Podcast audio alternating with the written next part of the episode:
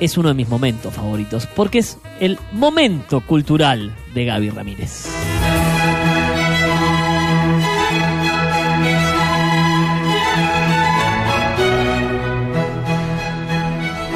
Buenas noches, damas y caballeros. Ya siendo las 21 a 30 horas en todo el territorio del país, damos por comenzado el momento cultural aquí en Radio DB 1045. Saludos a los, eh, a los aquí presentes, a Santi Moroni, a Nati Gallardo del otro lado que nos acaba de saludar. Te mando dedito para manito para arriba. Y el tema que nos trae hoy a colación es ni más ni menos eh, que el que fue desatado a través de mis redes personales en Instagram, más que nada, Sí. arroba Gabito Ramírez, a través de la pregunta. Si no existiera la Navidad, ¿qué usarías para conmemorar las fiestas? Alguno de ellos, un saludo para Morón y Santiago, que Sí. se acaba de sumar Sí. en Ah, arroba mirá. 2x1 Qué Radio, que pueden ver. Hoy, hoy lo tengo escenificado, ¿eh? bueno, está el micrófono acá, pero atrás está el arbolito. Claro. Está el arbolito. Entonces, si no existiese el arbolito de Navidad, Sí, ¿con qué? eh, conmemorarías las Sí, fiestas. yo te respondí que con el póster de Mi Por Angelito. Mi pobre angelito. Uno, uno de, de- de los participantes dijo, yo este vería, o sea, no sería Navidad si Sí. no viera Turboman y mi pobre angelito. Sí, Otro dijo, bueno, hubo un, un par me- medio desubicados que no vamos a decir ahora. Otros dijeron, ponemos un costillar y consiste en comerlo. Comerlo. Del otro Sí. lado, díganos si se escucha bien, porque la verdad no tenemos retorno de- del teléfono. Eh, otros dijeron, eh, haría un pionono y le pondría velitas.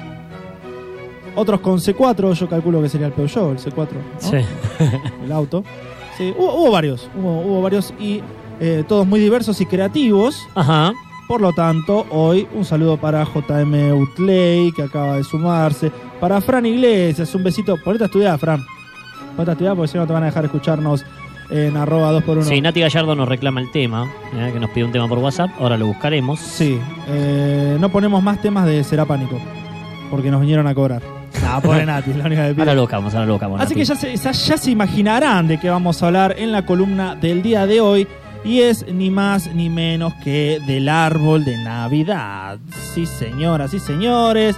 Se acerca un momento eh, grato del año, uno de los momentos, por lo menos para mí, más esperados. Sí, Y es la Navidad. Puse unos villancicos españoles de fondo. Acá no acostumbramos a cantar tanto villancico. No, no, no, no. Por eso hoy no voy a hablar tanto de los villancicos, sino más bien del árbol de Navidad. ¿Por qué usamos el árbol de Navidad? Claro. Tanto que lo preparamos, tanto que lo decoramos, tanto que de chico nos peleábamos para armarlo. Sí, hay un día específico, ya lo hablamos, ¿no? el El 8, ocho. claro, este domingo nos tocó armarlo. Pero ¿de dónde viene? ¿Qué es el árbol de Navidad? Claro. Bueno, el árbol de Navidad. Porque si uno piensa en el pesebre y toda la, la parte más religiosa, no tiene Sí. nada que ver el pino. ¿De dónde No, mierda? No, había un pino. Es más, después te voy a dar un datazo que te va a dejar eh, bicicleteando en el aire de lo curioso que es. Vamos a arrancar por el principio porque esto es todo muy académico. Yo acá estoy dando cátedra, estoy dando clases. Sí, ¿sí? No es solamente venir a hablar cosas que se me ocurren, sino que tienen sus fundamentos, sus argumentos y eh, su peso en la historia. El árbol de Navidad o árbol navideño es un elemento decorativo, típico obviamente de la fiesta de Navidad. ajá. Si fuese árbol de, si pones el árbol de Navidad en Pascua, sería el árbol eh, de Pascua. Claro, como la rosca de Pascua. Claro, que ya explicamos Sí. de dónde viene el huevo de Pascua, la rosca de Pascua, que lo pueden encontrar en SoundCloud, eh, barra 2x1, 2 con la 2x1. Así. Y si no, en, con el hashtag Momento Cultural en Spotify, que estamos ahí. Tradicionalmente suele emplearse una conífera de hoja perenne. Te maté, ¿eh? Sí. Hojas verdes. O sea, una conífera sería eh, de los pinos, Sí. ¿viste? La familia de los pinos. Claro, los perennes que son, son los- la- la- las plantas, aquellas hojas, eh, árboles y plantas que tienen hoja verde durante todo el año y que duran para siempre durante mucho tiempo. Sí. Una de las plantas más particulares, se la conoce como siempre verde, porque eh, no marchita. Es decir, no, no, no- no es que se van las hojas en otoño, ¿entendés? O las hojas en invierno, sino que durante todo el año son verdes. Se usan este tipo de, árboles durante... Opa, estás haciendo lío ya. Continuamos, continuamos. Estamos, eh, se usa este tipo de árboles, eh, como dije, de hoja perenne, y que destacan entre ellas las especies de abeto, es decir, todos los, que, todos los pinos, todos los pinos. Eh, en la actualidad, ¿sí? Está muy popularizado el uso de árboles artificiales, justamente para evitar cualquier tipo de eh, impacto medioambiental y porque realmente es mucho más económico el árbol artificial, lo compras una sola vez y lo usas siempre. Eh, en la cual de ellos destaca los de plástico y otros materiales sintéticos. Se decora con adornos como bolitas de colores o cristales o también materiales menos frágiles. Ajá. Eh, también tiene luces, estrellas, campanas, lazos, espumillones, guirnalda. Bueno, una banda de decoraciones, ¿viste cómo son los árboles? Sí. Algunos giran, otros no giran, otros hacen vienen con sonidito incorporado, otros directamente hace color el, la misma, eh, la- la- el mismo árbol. Me estaba bajando acá. Pero vamos a la historia, vamos al hueso. Vamos a lo que eh, a lo que viene hoy, ¿no? A este momento cultural. A traerte de dónde viene el árbol. A Claro. traerte el árbol original. Claro.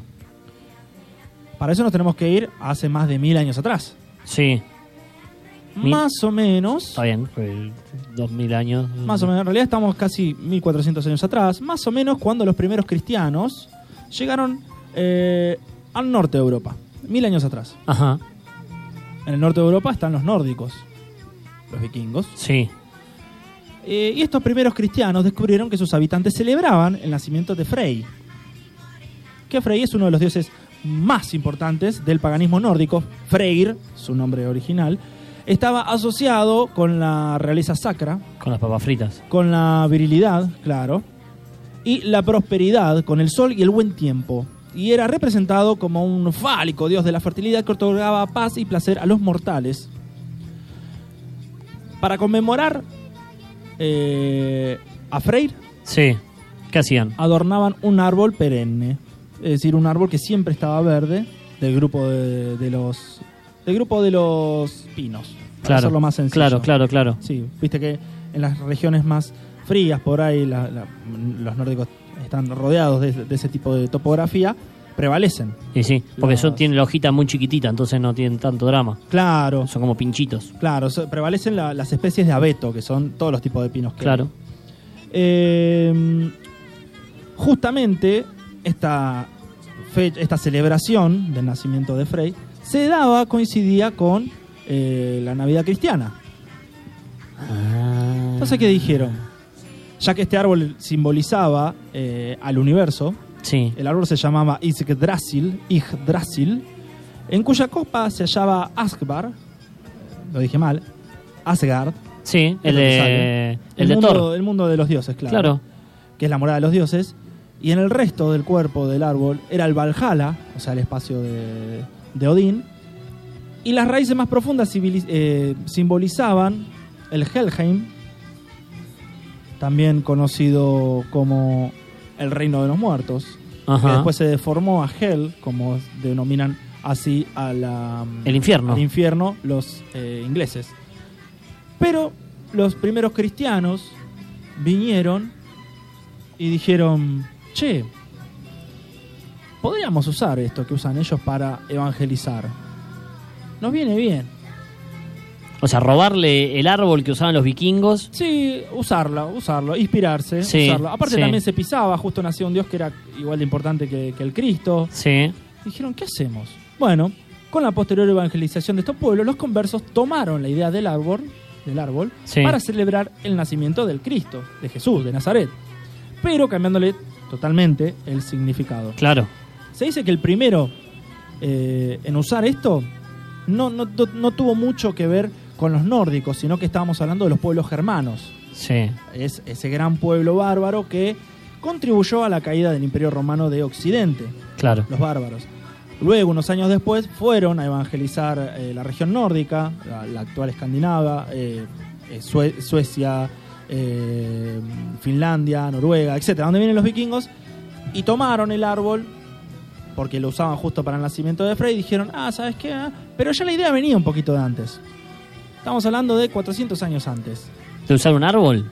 De usar un árbol como método de evangelización Sí. que es cambiarle su significado y a través de ese, de, de ese ritual pagano resignificarlo Sí. Y evangelizar a través de un ritual que ya existía. ¿Y cómo le metes el tema religioso a un árbol? Y, por ejemplo, San Bonifacio, Sí. allá por el no sé quién era. año 740, el evangelizador de Alemania, Sí. de los pueblos bárbaros, de los pueblos, de los pueblos germánicos, sí.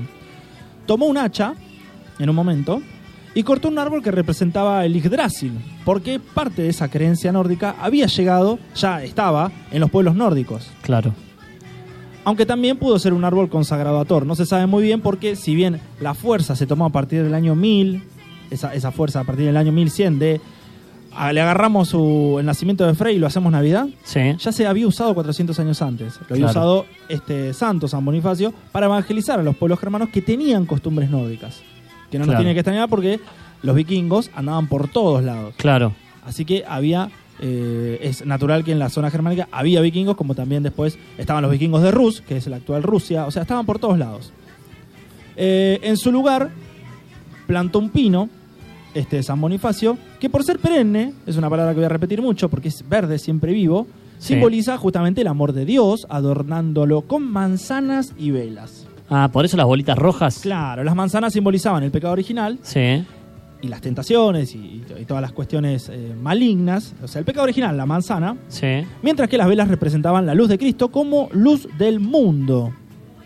Conforme pasaba el tiempo, las manzanas y las velas, lógicamente, se, eh, se transformaron en esferas, luces y otros adornos. Pero Claro. originalmente el Ah, las primer- luces, claro, las lucecitas eran velas. Claro, porque no, primer- podían ir al chino a comprar. eh, No, no, y desenredarlas. un Claro, no. cable enredado. Ahí desenredaban velas. Sí. El primer pino, el Sí, primer lindo para, de- para los, los incendios. Y no, pero si era verde no se, no se prendía. Ah, no, es un árbol leñoso, no es para, no es para leña. Tenés razón. Después, obviamente, se eh, agregó la tradición de poner regalos para los niños bajo el, el nombre, mm, bajo el árbol, digo, enviados por San Nicolás, Sí. Otro santo, otra figura que voy a hablar, ya lo digo, nunca digo de qué voy a hablar en la semana anterior, pero la semana que viene amerita hablar de San Nicolás y de dónde viene Papá Noel. Del norte. De, sí, un poquito de, que ha agarrado un par de cositas. Del polo norte. Algunos Este es San dicen la Nicolás, luna. Santa Claus, Papá Noel le dicen en lo- los portugueses. O los Reyes Magos, bueno, dependiendo de las costumbres de la zona donde se encuentre. El árbol de Navidad en Europa, ¿cómo llega a hacerse árbol realmente para Navidad? No fue de un día para el otro. Claro. Las primeras costumbres fueron esa, esa mezcla. Era entre- tomar esto que era más de los pueblos nórdicos, Sí, que más de solo lo los, hacían ellos. No, los no lo vikingos, los germanos. Solo lo hacían ellos, Claro. nadie más. Eh, Pero le pusieron toda esa explicación del verde y la- las manzanas y las luces y todas esas cosas. Exacto, por ese El lado. pecado original. Pero Bien. ¿cómo llegamos a que se eh, propague por Europa y después, lógicamente, llega a nosotros a través de, de- de la conquista? Pero ¿cómo se llegó a eso? Si tardó un montón en, en propagarse. Tardó 600 años en que se pusiera, en que lo aceptara primero la iglesia como parte de, de la Navidad, Claro. uno de los símbolos navideños, y después, lógicamente, que se propagara.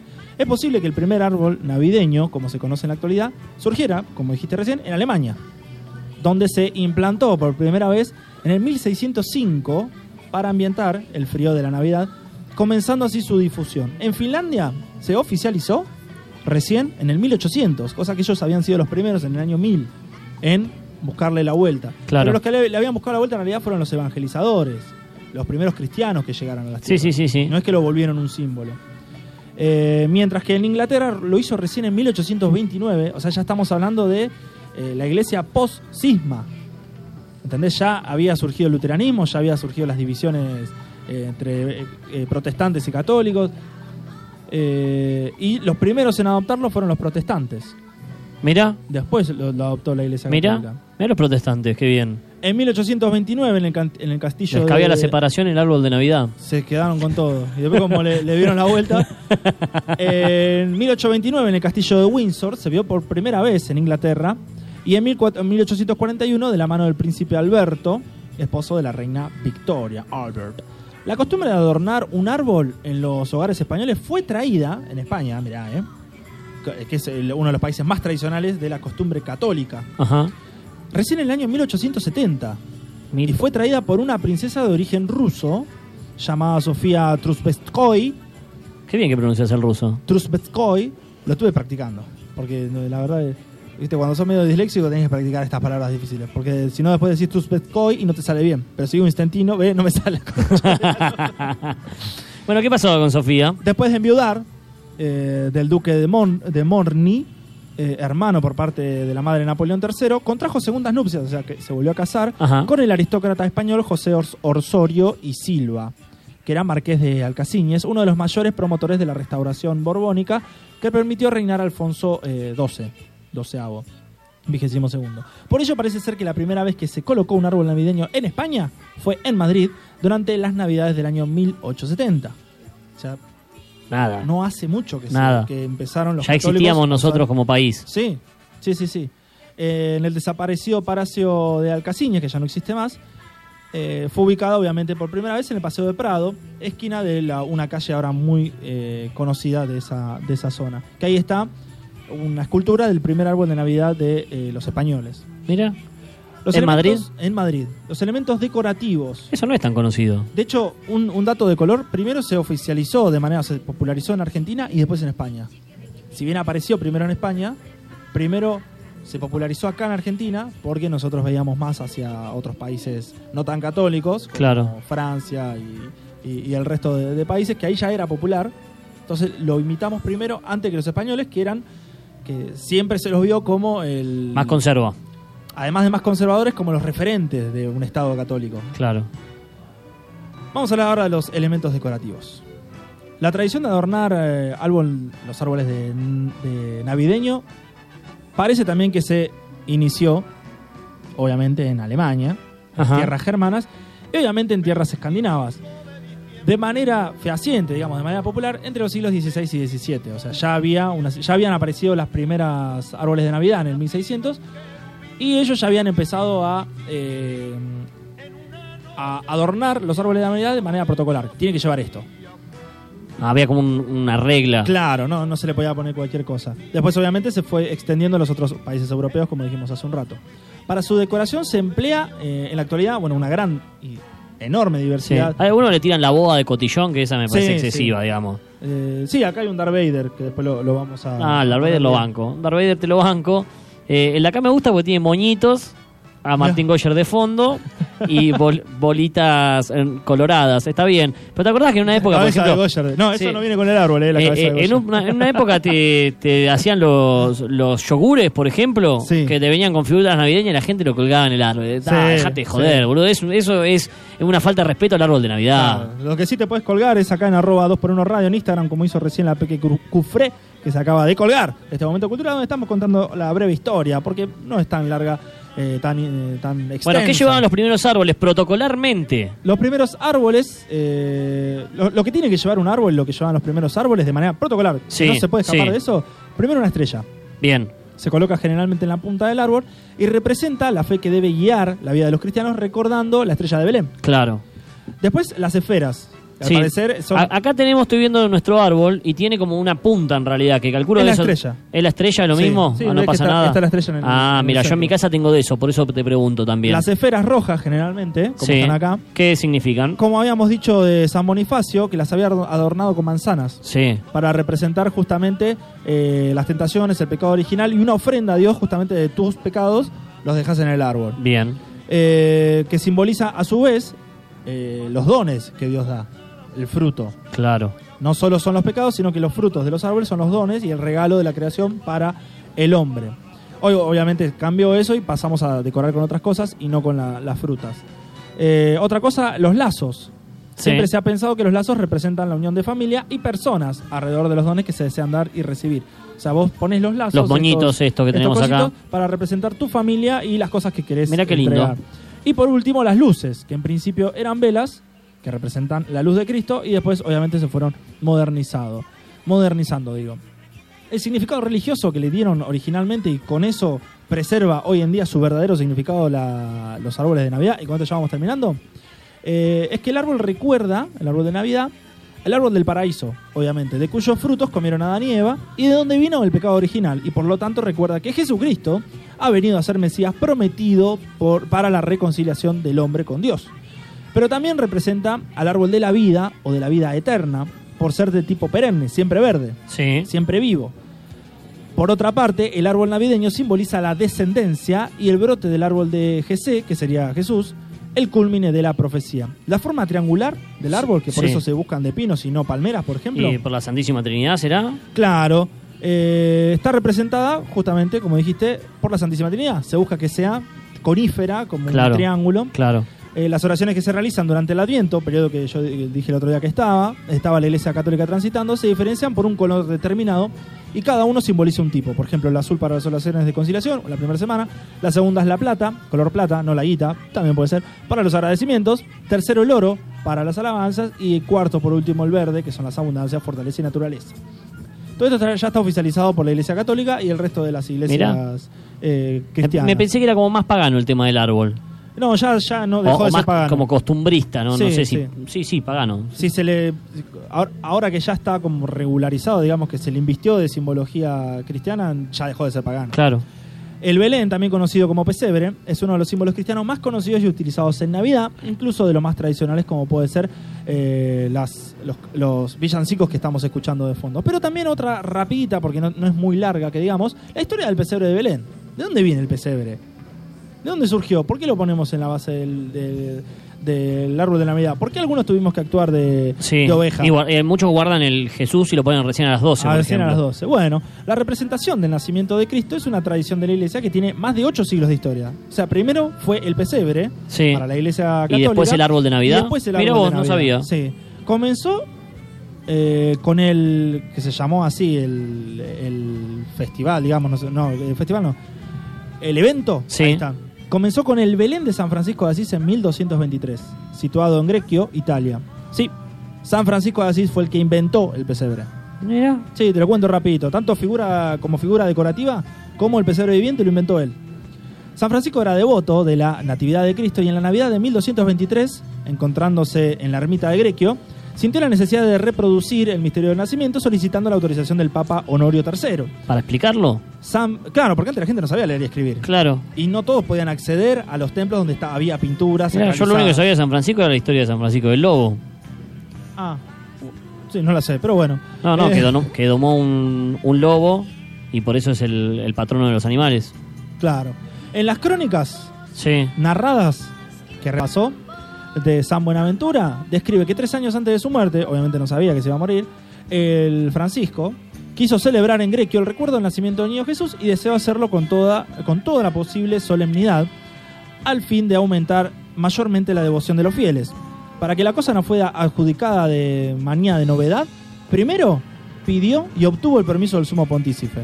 Pontícipe. Pon- Pontífice. pontífice. Lo dije, pontífice.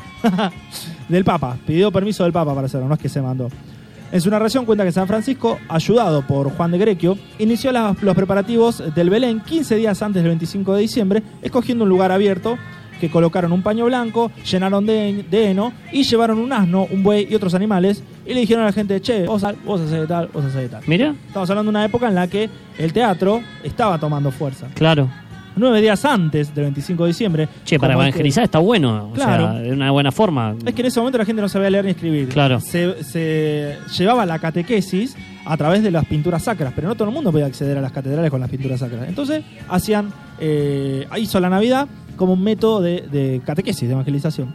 Nueve días antes, que es como se celebrar el pesebre viviente, convocó al pueblo y celebró una misa, primero en presencia de la representación del nacimiento y después hicieron una postal, digamos, actuaron un poquito.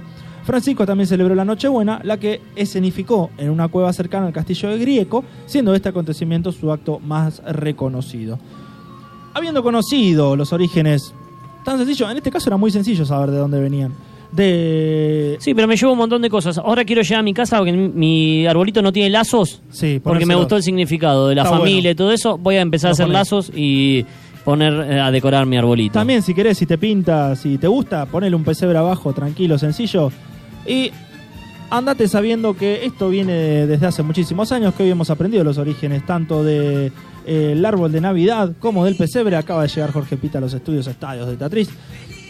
Y nos vemos el próximo miércoles. Sí, Santi, si vos querés venir, Sí, obvio. con una nueva entrega de El Momento Cultural.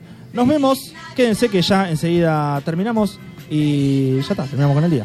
Ajá. Nos vemos, sí, el miércoles que viene en un nuevo Momento Cultural, pero yo voy a seguir viendo, así que quédense Dale, tranquilos. música ahora, dale.